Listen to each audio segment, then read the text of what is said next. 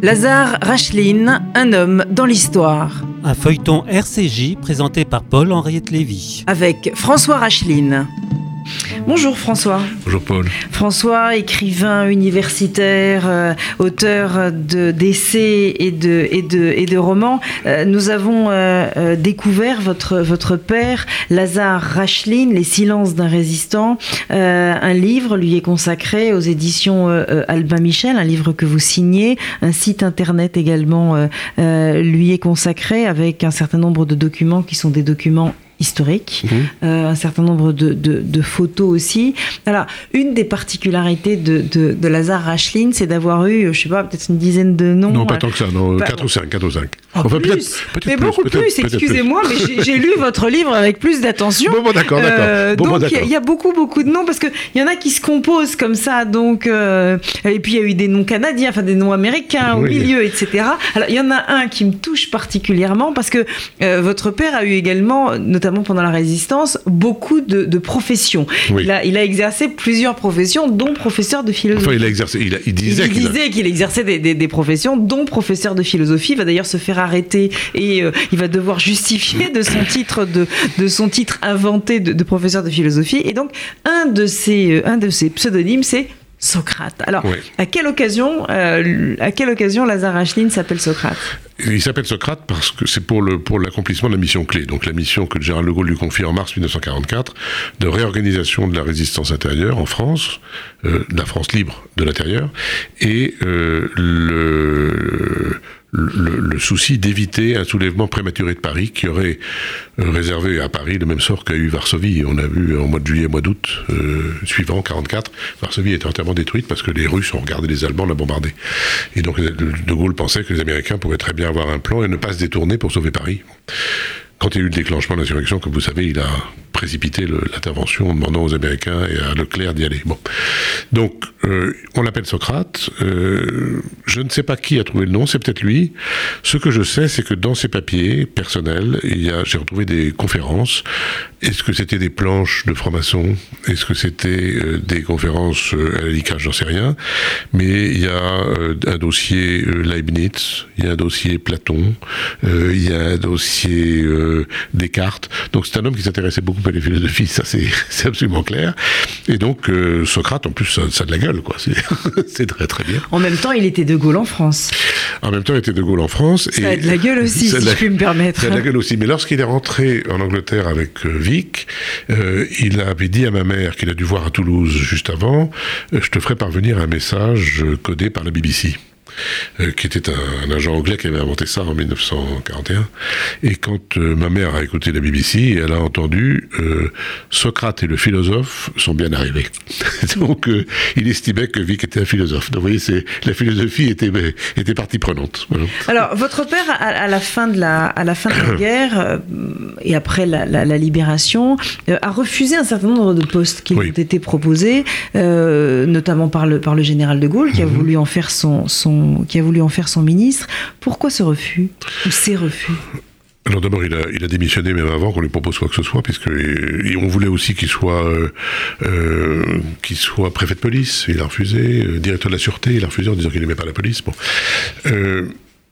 parce qu'il découvre en octobre 1944, dans des circonstances assez pénibles, que son frère a été assassiné. Il découvre comment il a été assassiné et, et ça le brise. Je crois qu'il a été brisé par ça et que euh, il s'est dit qu'il avait une famille à faire vivre, que dans cette famille il y avait sa maman, son père à lui était mort en 1937, mais il y a sa maman. Il y avait ses deux sœurs qui n'étaient pas, euh, qui étaient mariées, l'une était mariée, l'autre ne l'était pas, ou était veuve, que ses sœurs avaient des enfants, euh, il s'est dit qu'il y avait énormément de choses à faire, et donc il a, en tout cas, c'est ce qu'il a, c'est ce qu'il a toujours prétendu. Donc il a repris en fait le chemin de son affaire et il l'a reconstruite parce qu'elle était évidemment euh, dans un état pitoyable. Une affaire qui était au nom, à l'heure de nom. À l'heure de nom. Avant la guerre. Voilà, à l'heure de nom avant la guerre et qu'il a, il, n'a pas conservé le nom de Lazare et Villard-Racheline. En revanche, la veuve de Villard-Racheline lui a donné 50%. On, va Simone, poursuivre. Simone, Simone, Simone ma tante. Bien sûr. Et ma marraine d'ailleurs aussi. Attendez, juste, je termine un point. Marcel Bleusten est rentré au, conseil d'administration. Enfin bon, donc l'affaire a redémarré. Et euh, un jour, j'ai demandé à mon père pourquoi il avait refusé d'être ministre. Il m'a dit c'était trop tôt pour un juif d'être ministre. Je, ne crois pas. Il m'a, je pense pas qu'il m'a dit la vérité. Il y avait déjà eu Mendes France, il y avait eu Blum, enfin bon, etc. Et d'autres, et bien d'autres. Euh, je crois, euh, je crois vraiment que il considérait que euh, son frère aurait pu peut-être reprendre l'affaire et lui euh, avoir d'autres activités. Dans les pièces de théâtre qu'il a écrites, il écrit qu'il il donne à un personnage qu'il jouait lui-même. Il donne un texte dans lequel il dit qu'il n'aime pas, ça n'intéresse pas l'économie, euh, gagner de l'argent, avoir une affaire, c'est pas, pas drôle, ça. Ce qu'il voudrait, c'est écrire. Je sais qu'il voulait toujours être journaliste. Il aurait voulu être journaliste, il aurait voulu écrire des choses, euh, des livres peut-être, j'en sais rien. Il a écrit en tout cas des pièces de théâtre qui sont pas jouées, mais enfin il les a écrites.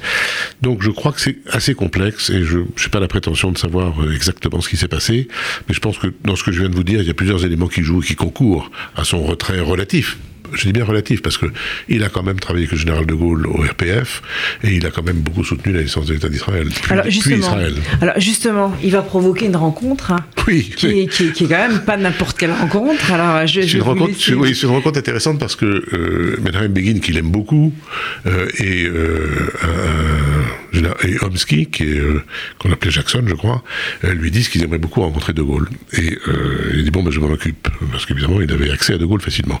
Et De Gaulle dont les euh, bureaux étaient rue de Solferino, lui dit euh, Écoutez, oui, mais euh, je, pas plus d'un quart d'heure, un quart d'heure, vingt minutes. Bon, très bien.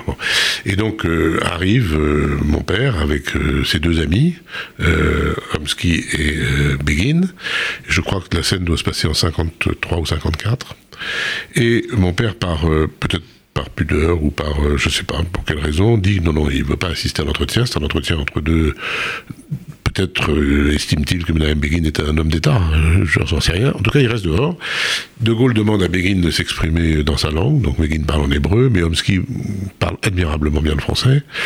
Et, euh, l'entretien porte, d'abord De Gaulle félicite euh, les, grands résistants israéliens, enfin juifs et israéliens, Mme Begin félicite De Gaulle la résistance, et De Gaulle lui demande, demande à Mme Begin si il a l'intention d'avoir Jérusalem comme capitale. Et Begin lui répond, euh, il, lui dit, est-ce que vous accepteriez de ne plus avoir Paris? Comme capitale Donc De Gaulle est un peu agacé. Et puis, euh, à un moment donné, et je n'ai su ça qu'en 1967, euh, que, pardon, que dans une lettre de 1967 qu'a écrit Homsky à mon père, que j'ai évidemment, dont je fais état dans mon livre, Homsky rappelle la conversation qu'il a eue avec De Gaulle et lui dit à un moment donné, on a regardé une carte d'Israël, et De Gaulle a regardé et il est parti des lattes et avec le doigt, il a remonté le Jourdain et il a fait un trait tout droit en disant Mais voilà votre frontière naturelle. Et Homsky dit simplement à ce moment-là, c'est en 1967, il dit à mon père, mais il ne sait pas que mon père est, malade et qu'il va bientôt mourir. Il lui dit Est-ce que tu pourrais avoir la gentillesse de rappeler Il paraît que le général de Gaulle a beaucoup de mémoire. Est-ce que tu pourrais lui rappeler cet épisode?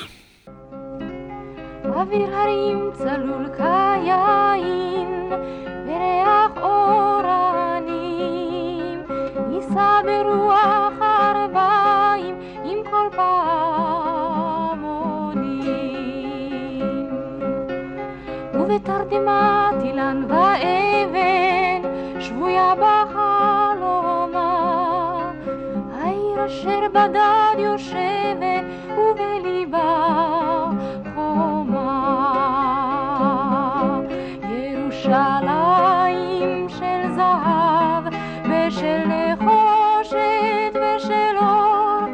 道路绿化。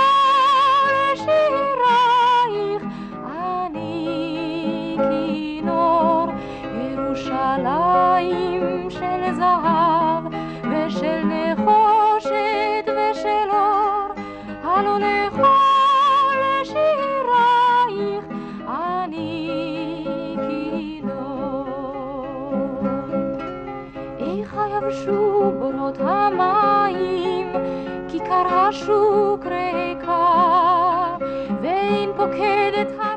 Le lien euh, de votre père euh, et d'Israël est un lien qui est, qui est très très fort. C'est un lien d'une d'une force, euh, c'est un lien irrépressible, enfin c'est un lien extraordinaire. La France était son pays. Euh, il n'a jamais envisagé d'aller en Israël. Peut-être d'ailleurs, on- certains ont pu dire qu'il n'était pas assez sioniste pour ça. Euh, Il était profondément attaché à la France, au point d'ailleurs d'estimer qu'il n'était pas naturalisé français, mais qu'il était français. Sur ses cartes d'identité, il met français. Hein. Le, le, le, 26 août 44, euh, il a la carte d'identité numéro 02.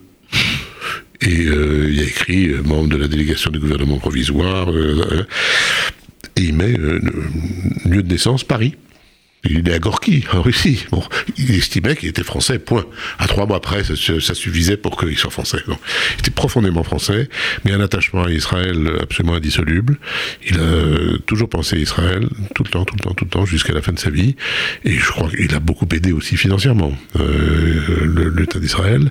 Il y a d'ailleurs un, document qui est remis par l'État d'Israël à mon père en reconnaissance de des services rendus il a envoyé des armes euh, à l'Irgun avant la naissance de l'État.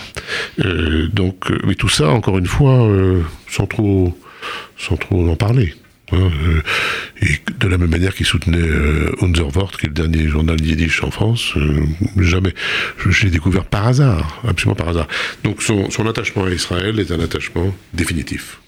Alors, euh, il y a peu de temps, euh, dans, en 2016, très exactement, c'était en février 2016, euh, si je ne m'abuse, une place a été. non, un jardin. Un jardin a Le jardin a été. On a donné le nom de mon père à un jardin à Paris et en présence de la maire de Paris, qui a tenu à l'inaugurer elle-même, du maire du 3e arrondissement. C'est Robert Badinter hein, qui... J'avais demandé, enfin nous avions demandé, ma famille avait demandé à Robert Badinter de prononcer le discours au nom de notre famille. Permettez-moi, Madame la maire, au nom de tous ceux qui sont ici réunis, de vous remercier pour la décision prise de donner à ce jardin situé au cœur du vieux Paris, je pourrais dire du quartier juif de Paris, jadis, le nom d'un héros exemplaire de la résistance, d'un républicain épris de liberté et de justice, d'un juif patriote français qui naît dans le Yiddischland un 25 décembre 1905, dans les profondeurs de la Russie impériale, a tant aimé et tant servi la France voilà, c'est le début du, discours qui est prononcé donc par, euh, par, Robert Badinter. Euh, et c'est vrai que ça résume tout à fait l'action de, de, votre père. C'est un amoureux de la France, c'est un combattant. Euh, c'est un type formidable. le général de Gaulle va d'ailleurs écrire une, une, lettre à votre, votre mère au moment du, décès de, votre père, une, lettre très profonde, une lettre très belle, qui prouve justement cet attachement de, votre père à la, à la nation française, à sa nation, à son pays.